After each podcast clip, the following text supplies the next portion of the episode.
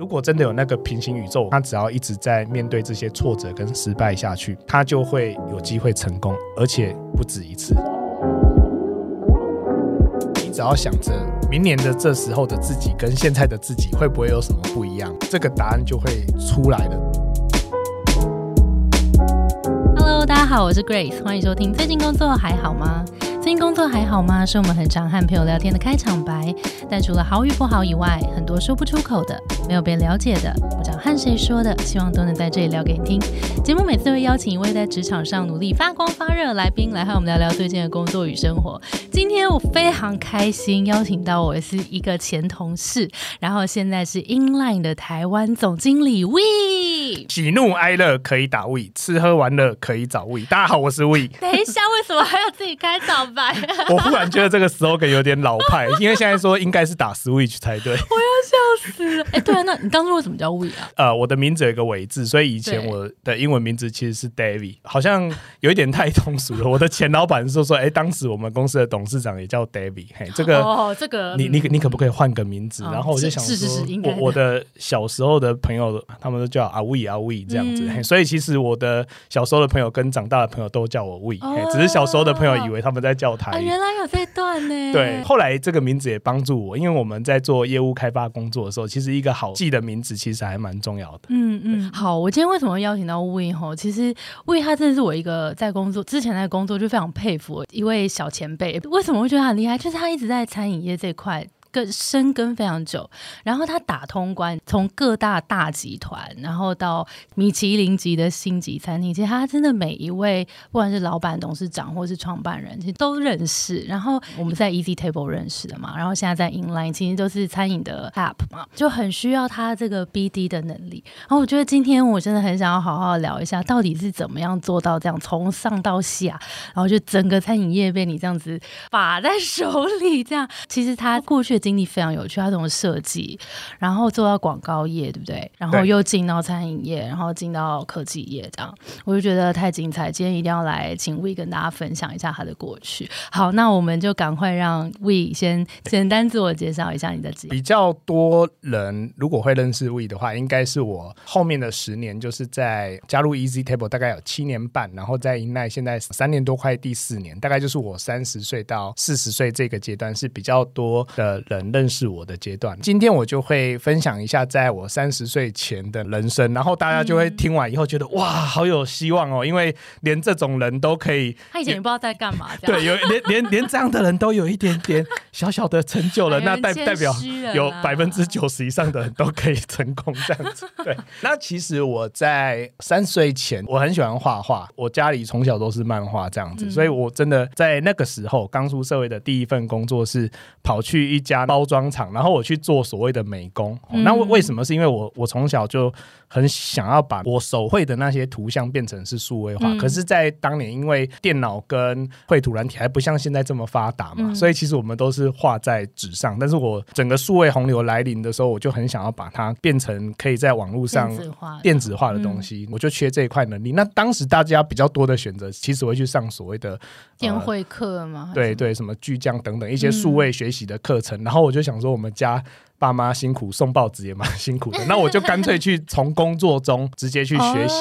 哦其实那一段不到半年的时间，但是我很快乐，因为我每天除了在 Photoshop、Illustrator，然后我回家也都去买了所有的书。其实我本来是完全不懂这些东西的。嗯那当时我就觉得说，反正我的目标就是想要把我手上画的东西变成是数位化。那后来到台北来打拼，然后就加入一家广告公司。我最一开始的人生就是因为想要变成一个画家，然后后来只是不小心变成了一个业务，然后变成一个总经不小心变成总经理，对对，然后我希望我那个不知道人生哪天呃第一份工作是画图嘛，但我希望最后一份工作也是画图这样子。啊，好酷哦！所以那时候先从那个你说印刷厂开始嘛，然后后来就进到广告业。广告业其实我是做 copywriter，其实我是写文文案案，就是所谓的三十秒的广告。这段又怎么过去的啊、面试啊，然后就厚脸皮这样子。那我觉得在我的工作中有一个小小的转机啦。我一直想说要做一个好的设计嘛，但是我发现，在我们台湾这一个社会，对于文创或者是视觉艺术这相关想要去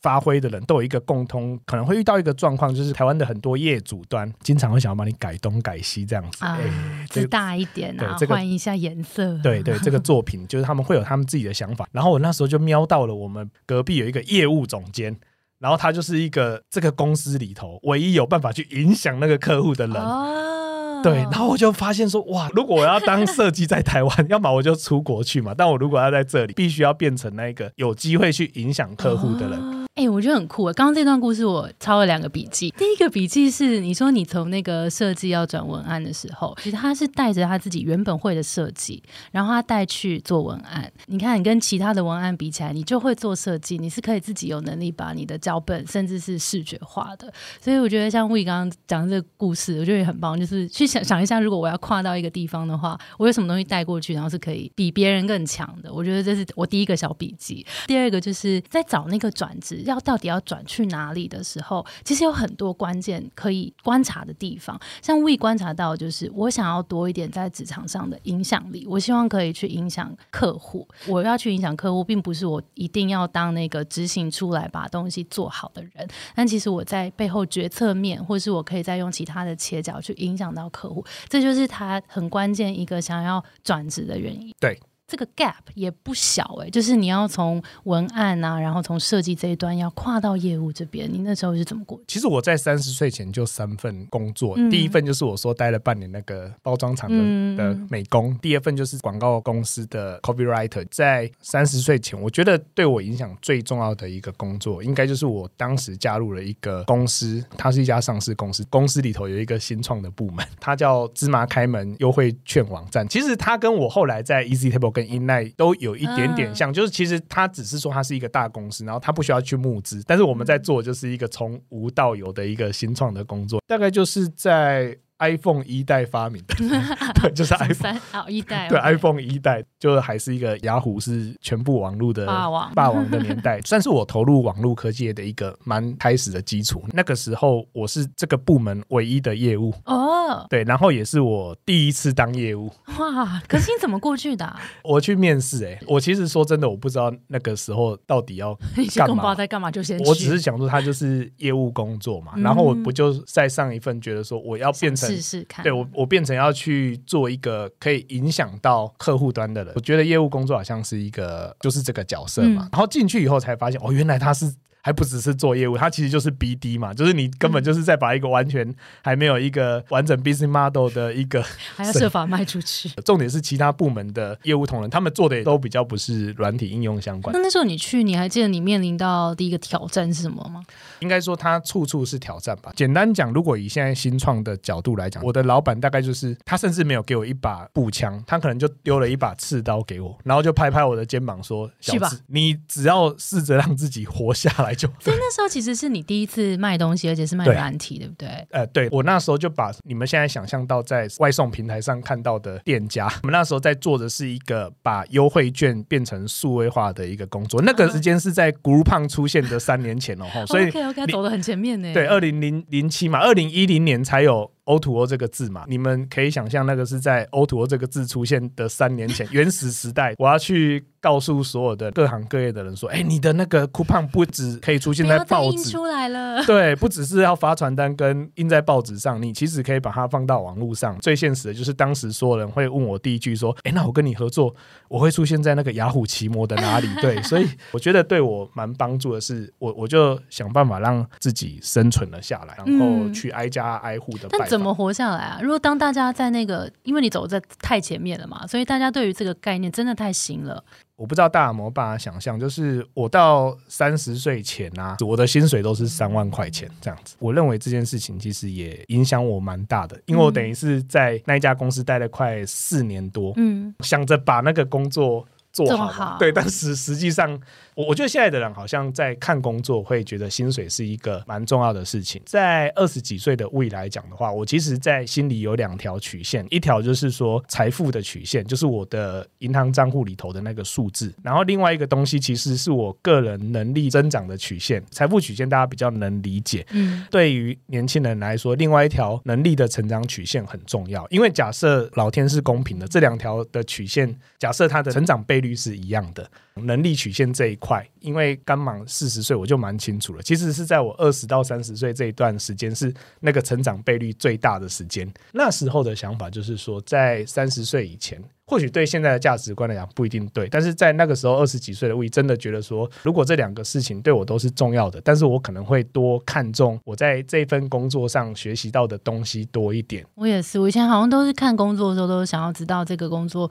我能够学到什么。当然不是说我去那边完全拿就是一直学东西，我也是会贡献我的能力跟跟时间，但是更看重我在这份工作有没有学到我上一份工作没学到的东西。他其实给你一个战场，给你一个机会，就是最。最好的学习的，嗯，其实很多的人会抱怨说啊，我每天日复一日做一样的工作啊，这个工作非常的无聊。但是我都会觉得说，其实如果你会觉得你现在做的工作很无聊，那可能是因为你自己本身是个无聊的人，因为工作本身它就是无聊的，你要在这个工作当中去帮自己找乐子哦。你有找到什么乐子？我在工作的时候，我会觉得，如果我今天谈到了一个客户，然后是用了一个我过去没没有使用过的方法，或 maybe 是一个话术，然后我就会发现说啊，原来我下次可以这样做。你得不断在自己的工作中帮自己找乐子，然后去享受这一个过程。哎，那你有没有印象深刻，在某一个案子真的有够难谈，然后你后来把它谈下来？王品集团嘛，王品集团其实是台湾本土创的餐饮店里头，它店铺数最多，然后营业规模也是最大的呃龙头这样子。我记得我当时就是要加入 Easy Table 的时候。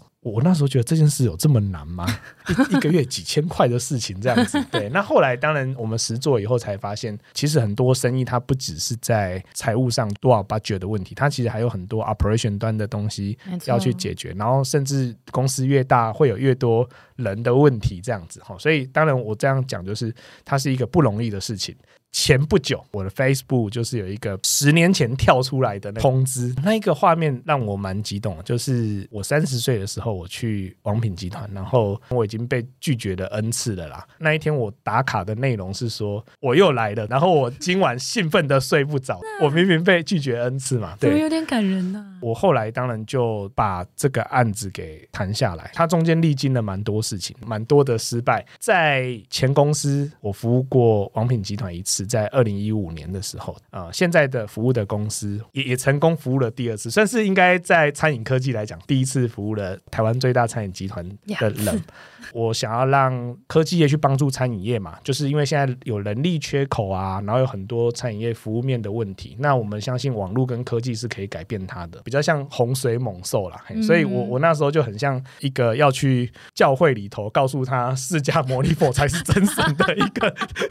天哪！对，那最后你觉得那个关键的原因是什么？如果要一句话，应该是锲而不舍啦。我每一年呢，其实会写一个手绘的，大家。还记得吗？就是我说我想要当一个画家，所以有有有，所以我每年会写，对，但我每一年会写一个卡片，然后是呃给自己跟给我那一年想要感谢的前辈或者是朋友这样子。有一次我在办公室楼下遇到当年是戴胜一董事长，然后擒贼先擒王啊，就是 先拿下来。对，就以以前一直谈不下来嘛，就是卡在那个王品的品牌部哈，高端训总经理这样，然后我就冲下去。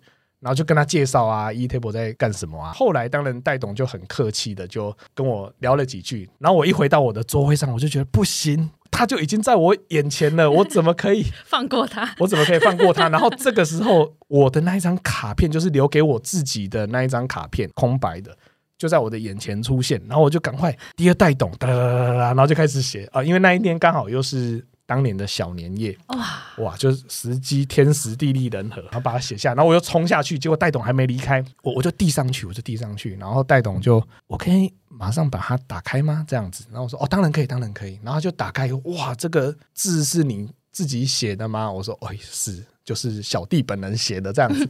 然后说哇，我要回去跟我们全集团的店长说，做服务就是要做到这样子。天哪！隔天一大早的八点，我记得就我接到了一通电话，是陈小姐，就是戴董的秘书，她打给我就说，戴董我回去跟内部讨论了一下，对，那那现在还没有办法跟你们公司合作，不过戴董觉得这件事情让他印象很深。后来我多年后跟王品的品牌部的总经理就是 Simon 老师，然后 Simon 老师就跟我说，哎，魏，你知道吗？你的名片是这么多年来他在当王品的品牌总经理的时候，戴董唯一一次把一个外面厂商的名片。交给他的，因为戴董其实不太干涉他们品牌部在做决策。这个故事超级好听，谢谢你的分享。我刚刚一边听，哎，我不知道为什么有种要眼眶泛泪的感觉，真的很真诚。就是当你已经。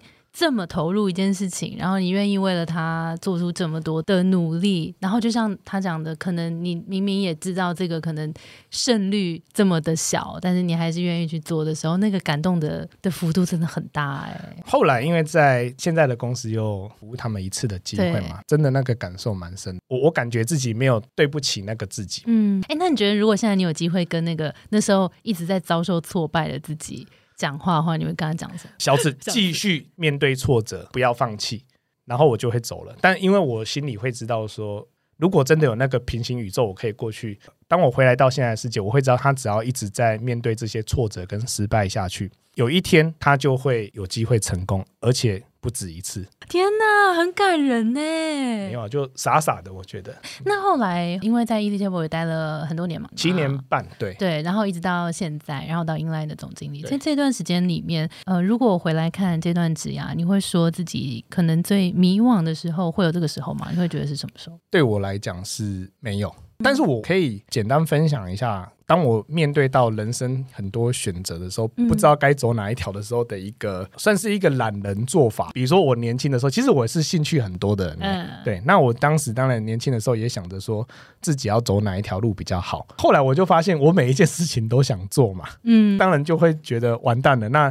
你到底哪一条路才是正确的路？我觉得尤其在二十几岁的时候，这个状况是最明显的。逆向思考的方式就是说，那干脆这样好了，我就列出我很确定最不喜欢做的事情，先列下来。对对，与其我去想我想做什么事，不如我就想什么事我一定不要做。OK，剩下来的事情就是代表我不讨厌的事。如果我今天想要在这件事情得到一点小小成就或者是快乐，其实有一半是我自己喜不喜欢，另外一半其实是来自于其他人看我的眼光嘛。嗯，所以我我就得在这些我不讨厌的事当中选一件事情，要不断的去。执行它，一开始就有人说啊你不错，一个，然后两个，三个，我们都觉得太客套了，太假了。那个都是我们的家人朋友安慰我们的。对，那后来就有了五个、十个，自己就会告诉自己说，哎，会不会肖志伟，好像你可能真的很不错这样子，不然怎么不然怎么大家都会这样讲？会这么做是因为我我觉得我会欣赏的人有两种这样子，一种人就是博学多闻、多才多艺，另外一种就是可以。专注把一件事情做到最好，像李国修老师讲的，就是人一辈子能把一件事情做好，就功德圆满了这样子。所以我那时候在很迷惘的时候，就哎，我到底要做什么？其实我就告诉自己说，反正不管你要做什么，你就是选一件事情，至少先把它做好。然后如果你还有余力去做想做的事情，嗯，那也是在你把本业做好的状况底下，你会选择说啊，好像我就要决定我自己可以接下来当业务了的时候，你有就是下定决心的那个 moment 吗？哎，我其实没有特别这样想，哎，不管你是在哪一份职务上，至少第一，你不见得要喜欢他，但是你至少不要讨厌他。你真的要去做了，你就不要迷惘，因为反正你就你就自己认了，你也不讨厌嘛，那你就做，你就好好的把它做好。因为当你做到一个阶段，就是一定会有一些人投以一个眼光，就是 Grace，其实你的这个 p o c k e t 真的蛮好听的哦。这种声音越来越多的时候，你就会自己去更肯定自己，这样子。对我觉得可能。在每一份工作上，不止在业务啦，业务是比较容易被用数字量化。但是其实你就算是一个设计，师一个工程师，我觉得认真面对工作这件事情的态度，其实还蛮重要的。我我觉得 We 身上有个特质，我觉得超级棒，就是你是一个非常谦虚的人。然后这个谦虚随着这个时间，它都一直在。然后这个谦虚让你变成一个，就是一直都呈现一个很 open 的状态，然后什么东西都是好玩的，都是值得学习的。然后这些东西如果学习让我有成长，都觉得很棒。刚刚 We 的故事也很棒，就是说，其实有时候我们好像会过度的去思考说，啊，我现在做的这个选择是不是对的？就 We 刚刚的故事，有点像是我被动的选择，就是我今天如果我在做这件事情，我只是我不要太。抗拒它，然后我慢慢做，发现其实我做起来也蛮上手的，好像公司也会赋予我这个责任。那其实那就表示公司看到我身上有这个能力。当我们自己对于这件事情付出有成果，然后得到外界的肯定的时候，我觉得那个自信感就会慢慢的建立起来。那这个自信感，我觉得蛮无价的。就是当我们在工作里面对自己有自信的时候，你会发现啊，好像做每一个决定，或是我在做什么东西，都在更顺利了一点。那你觉得，就你在科技餐饮业？面待这么久，你觉得有没有什么样的人才特质会适合在这个产业里面？基本上最重要的应该是你不要。害怕挫折啦？为什么我说挫折忍耐的这个能力其实蛮重要的？其实业务工作或者是餐饮科技这个推广的工作，它其实你会觉得蛮沮丧的。我都常鼓励那个我们身边的小朋友哈，就是说我很爱看棒球跟篮球。然后你知道有一个棒球的那个打击之神叫铃木一朗，大家应该都听过哈。铃木一朗其实他的生涯的打击率大概是在三成多。那三成多是什么意思？就是说他投手从前面把球投。过来哈，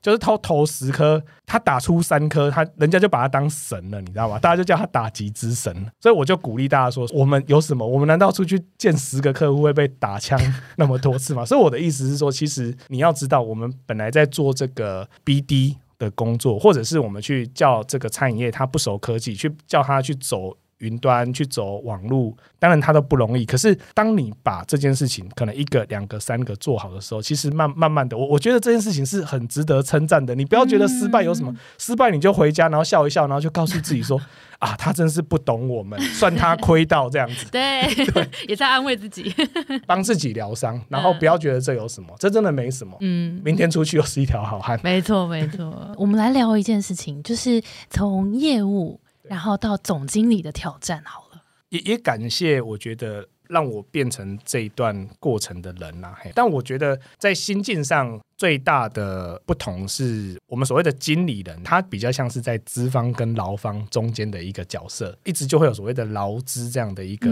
关系啊，要处理这样。那其实专业经理人概念上，他其实是有一点双重身份的。那我觉得这件事情呢，与我最大的影响就是在我当总经理的那一天呢，我瞬间我很感谢当年我在我前面有讲哦，就是我三十岁前一直是一个月领三万块嘛，我那时候的主管他帮我。去争取的调薪，这样子变成三万一千五，我到现在都还记得。天哪！就调了一千五百块，我瞬间当总经理那天，我就非常感谢那个经理。大家可能好奇说啊，一千五百块你在感谢个什么劲？我讲一下为什么。就是所有的创业者或老板，其实他跟我们一般的人都一样，其实他们也是会。在意我们所谓的性价比或 CP 值，人力的这个市场投入是一样的，就是你当然会想说，你找一个人来，他想要创造一个更大的价值，他可能觉得说，那时候就是我投资这个事业就。我探级阿力哥，请没搞他来偷薪水，可能他心里也许有类似这一层想象搞不好三万零一块的那个多一块，他搞不好都觉得都不想付。因为其实我工作是这样，我领三万的时候，我就会去做五万的事情，嗯，但不代表我会领到五万啊。我只是想要让我的老板觉得说，哎，你赚到，因为你花三万请了一个做五万事情的，对，然后有一天我可能就有机会领到五万块这样子，就是我们不断。做超过我们自己所得的事情，你为什么感谢他？我感谢他是因为他是部门主管，等于是他担这个部门的业绩。我认为这件事情其实在提醒我的，就是说你得不断的去创造大于自己的嗯价值这件事。因为如果你领三万，你做两万五的事情，跟你讲，所有的老板都觉得中间那五千是他多花的，你总得彼此了解嘛。因为其实我觉得在做商务的沟通，或者是在做这种劳资双双方的沟通，其实他都有一点类似，就是你要彼此去体。谅对方的想法，因为他在担心的可能跟你不一样。但是如果说多一点了解，其实会好一点。所以，我我还是蛮感谢那个时候的主管，因为他其实如果换作是我自己，我会觉得。呃，这件事情他是有一点点难度的，对，因为他去讲这个，他可能每天在想的是我明天要去部门会议被检讨业绩，然后被被检讨业绩，然后今天还要去跟老板说 我要去跟下面的人加薪，哪怕不多啦，对，但是我觉得他会有他的压力。懂懂懂。那这样带给你，呃，身为一个总经理，你是带给你的那个想法是什么？其实最重要就是你就得让公司是一直有获利跟赚钱的嘛，嗯。对啊，因为我那时候就会比较清楚说，如果你让整个团队是不断处在一个成长的趋势，然后跟那个循环当中，嗯我觉得这个事情给我的启示就是，你千万不要让自己处于的那个团队是属于说它是停止成长的。嗯嗯哎、最后啊，我想要来聊一下说，因为我们这边应该也很多听众在面临一些职涯的选择啊，或是在判断一下现在这个工作是不是真的适合自己啊。我记得你上次有跟我聊到一段，就是你也是在工作里面有在思考自己的下一步，然后你那时候好像有跟我提到说，你来判断自己要怎么走下一步的时候，你有没有什么样的建议可以给大家？我那时候在前公司有待了大概七年多的时间这样子，然后我就有一天跟一个前辈在聊天。他就跟我讲了一句话，就是喂，你只要想着明年的这时候的自己跟现在的自己会不会有什么不一样，这样子，嗯，你就想想看，这个答案就会出来的这样子。嗯。我当时觉得呃没有太大的不同这样子，然后我就告诉自己说，好，现在可能就到了一个需要改变的时间这样子，嗯。对。然后其实没有什么错啦，因为七年之痒这个东西，就是在华人来讲，我说它是一个最大的 big data，它是大数据啊，它不是玄学啦，就是说，因为它既然不叫六年之痒跟八年之痒，就是因为一定是我们华人老祖宗，可能他们有一个 他们可能有个什么东西统计下来就是七年嘛，所以就觉得说好，那既然要改变，我们就是要做一个很酷的事情。对我很喜欢那个 Michael Jordan 嘛，他是我的篮球之神。然后我记得 Michael Jordan 的总教练禅师 Phil Jackson 就在他退休前拿下史无前例的两次三连霸的时候，他的教练就跟他说。当你在这个时候退休的时候，其实就是你人生最辉煌的时候。然后我就觉得哇，这种剧情实在是太好莱坞了，这样子。所以同时也致敬我们过去自己所服务的这么久的公司，我一定要做一个很酷的事情。对，嗯那那时候刚好也是 eTable 十周年啦，我们服务餐饮业嘛，那我就很想要搞一个有点类似餐饮业的华山论剑这样子，就是把最厉害的人都找来这样子。对我来说，就是做了两个很重要的 project，有点像是我告别上一个自己的倚天剑跟屠龙刀这样子。然后我就在做完这一些事的时候，就要到下一步去了。谢谢大家的支持，急流勇退。对，人生有很多选择啦，不要对不起曾经的自己就好啦。你就用心的在你的每一段当中去投入，不管做什么。说到底，那个进户头的数字到最后就是死的东西。可是你会去想到比较多的，还是你在历练这每一个阶段的那个内容，就就对自己负责，这样。对，我觉得蛮老套，但是常常很多成功人士不是都很爱讲说啊，他爬到山顶的时候，其实他最回顾最多其实是登山的那个中间的过程。对事实上真的是这样。的确也是这样。也勉励所有的那个听众好朋友、年轻的好朋友，就是 你们要享受现在，因为如果我现在有一颗按钮，可以把我现在所有的一切，然后换我回去二十五岁，我根本连一秒钟都不用考虑，我就按下那颗按钮了，哎，那现在如果回去你要干嘛？就可以继续犯错啊，继续失败啊。啊对啊，而且有时候我觉得有失败跟错误的人生会比较精彩。的，我也是这么觉得。我我我曾经这样讲，就是比如说。我们 tech 这个圈的人都把那个贾博士封神了嘛？那他会成为神，是因为他曾经被他的自己创的公司 fire 掉，然后他又对，王者王者回归，你知道吗？对就王者回归，他变成你，你就想，如果他没有那一段，他可能就是会像贝佐斯吧，就是一个很成功的科技界的巨擘，然后可能赚很多钱啊，然后你也觉得他人生顺顺的，好像也没什么不顺。但是贾博士的人生会让我们觉得这么精彩，就是因为嗯高低起伏。他有遇到那些事情，所以我我觉得，如果你的人生没有遇到一点挫折，其实那是不够精彩的。就谁会想要看一部小说，是主角就一直无敌闯通关，直接第一名，直接把 BOSS 打怪，他中间就是一定要被 背叛，被他的什么被那一些什么他的队友什么有的没的，然后遇到一些小怪弄他什么，他就是得遇到要受。伤，对，遇到一些有的没的，然后这一部故事才会精彩。没有一部那种从头到尾把 BOSS 都碾压的故事是精彩的。不好看。对，就是创业跟直癌，就是如果你不知道，就回好像会顾起来就少了点故事，就没办法像魏今天在这边精彩的分享少。少少一些，好像会少一些。我觉得嗯，我同意同意，就是那些受过的伤，其实都帮助我们成为更好的人。对，我觉得是。好了，今天非常感谢魏精彩的分享，我在之后想要再邀请魏回来，我觉得真的很会说故事。那今天我们的节目就到这边喽。我们的节目是最近工作还好吗？如果你在职涯上遇到任何的烦恼，欢迎到节目资讯栏看更多的服务。谢谢你的收听，我是 Between Ghost 的 Grace。我们相信职场不是一个人的战斗，一群人一起前进，绝对比一个人走得更踏实安心。我们会陪着你，一起把职涯走得更顺利。如果你也喜欢我们的话，欢迎订阅我们的 Apple Podcast，分享给身边的朋友，或留言给我们，也可以到节目资讯栏追踪我们的 IG 和社团。那我们就下周见喽，拜拜，拜拜，要订阅哦，谢谢吴怡。